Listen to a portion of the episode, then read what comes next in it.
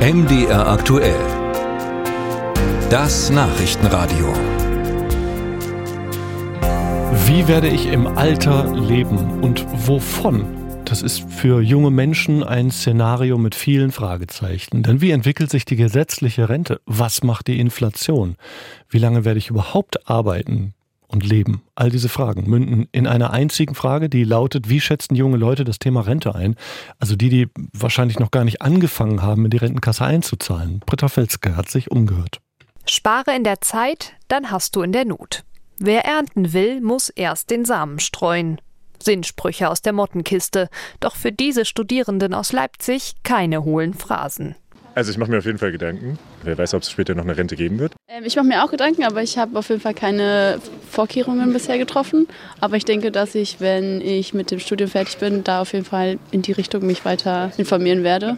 Also Gedanken ja, aber mir richtig Maßnahmen ergreifen, nee. Die gesetzliche Rente wird wahrscheinlich in den nächsten Jahren immer schwieriger werden. Von daher, ja, mache ich mir schon Gedanken und sorge auch privat vor. Bei weitem keine repräsentative Umfrage. Und doch decken sich die Aussagen in einem Punkt mit den Ergebnissen der repräsentativen Studie Jugendvorsorgefinanzen 2022 vorgestellt vom Versorgungswerk der Metall- und Elektroindustrie.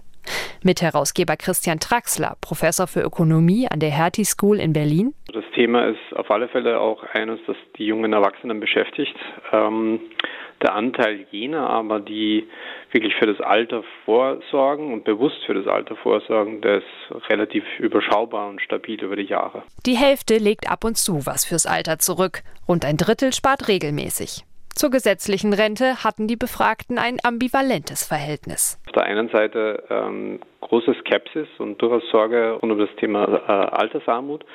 Auf der anderen Seite genießt die gesetzliche Rente weiterhin von allen Vorsorgemöglichkeiten das größte Vertrauen.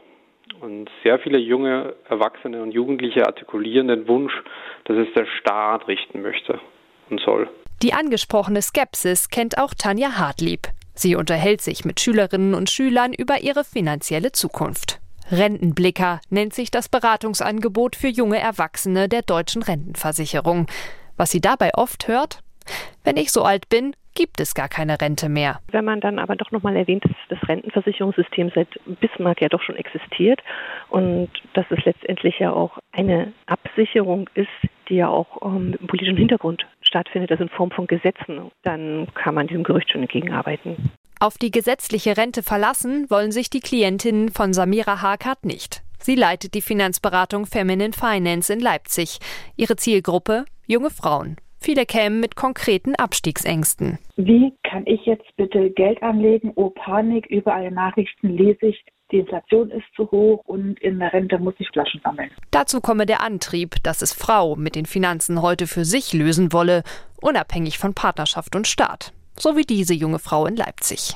Weil ich glaube, dass die gesetzliche Rente, äh, wenn ich in Rente gehe, mir nicht ausreichen wird. Äh, ich investiere in ETFs.